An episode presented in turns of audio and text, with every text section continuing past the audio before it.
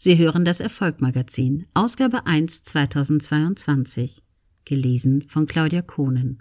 Rubrik Story. Erfolg im Vertrieb. Man muss wissen, wie man mit einem Nein umgeht. Anfang 2020 in einer Einzimmer-Dachgeschosswohnung in der Nähe von Leipzig. Die Kinder der Nachbarn haben schon lange aufgehört zu schreien. Und selbst der BWL-Student von nebenan hat seinen täglichen Netflix-Binge für heute wieder mal ein Ende gesetzt. Oder andersherum. Nur im Wohn- und Schlafzimmer von Maximilian Arndt flimmert noch ein bisschen Leben. Der Bildschirm seines Laptops erhält das Gesicht des 21-Jährigen in einem blauen Schimmer. Maximilians Karriere im Leistungssport liegt mittlerweile hinter ihm. Und durch erste gescheiterte unternehmerische Versuche ist er zu diesem Zeitpunkt bereits hoch verschuldet.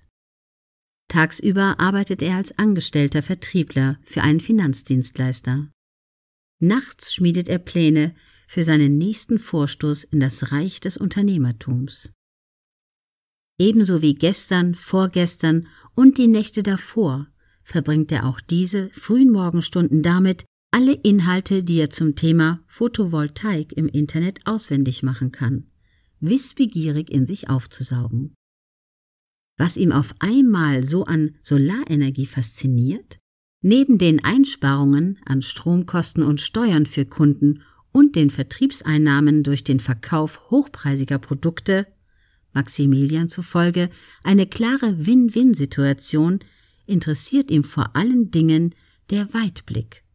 Die Nachfrage ist immens groß und die Flexibilität für Erweiterungen in der Zukunft ist gegeben, lautet sein Gedankengang. Dabei spielt ihm auch die Politik in die Hände.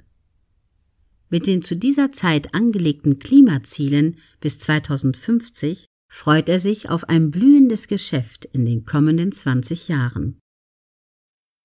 Wenige Tage später finden er und seine Mentoren Maximilian ist bereit. Hals über Kopf kündigt er seinen Job und steigt in den Solarvertrieb ein. Etwas waghalsig? Vielleicht, doch Maximilian ist davon überzeugt, dass er alles hat, was er braucht. Dabei denkt er nicht unbedingt an sein frisch angeeignetes Wissen über Photovoltaikanlagen oder seine bereits gesammelten Erfahrungen im Strukturvertrieb, im Network Marketing und im Telesales. Vor allen Dingen hat er die nötige Motivation. Der Schuldenberg wird sich schließlich nicht durch ein langsam tröpfelndes Monatseinkommen wegspülen lassen.